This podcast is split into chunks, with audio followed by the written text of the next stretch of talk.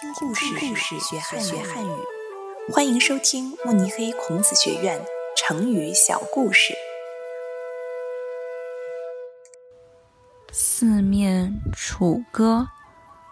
秦王朝末期，出现了许多农民起义军，其中项羽的军队非常厉害。项羽军在巨鹿一战中。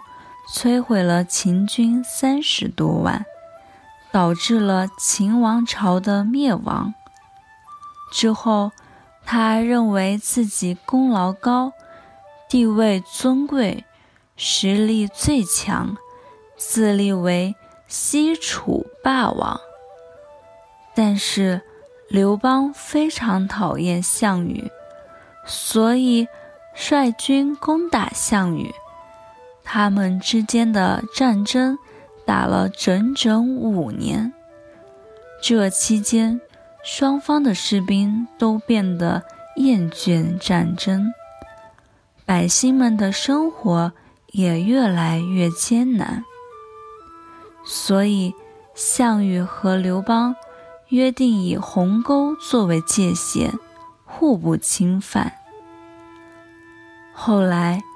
刘邦反悔，又再次趁项羽没有防备，率兵攻打他，最后把项羽围困在了垓下。这时，项羽手下的士兵越来越少，粮食也没有了。为了动摇楚军的军心，刘邦的军队在夜里。围绕着项羽的军营，大声地唱起了楚地的民歌。项羽听到后，吃惊地说：“刘邦已经得到了我的楚地了吗？为什么他的部队里有这么多楚人？”最后，项羽丧失了斗志，自刎于乌江边。现在，人们用“四面楚歌”来形容一个人遭受各方面的攻击，孤立无援。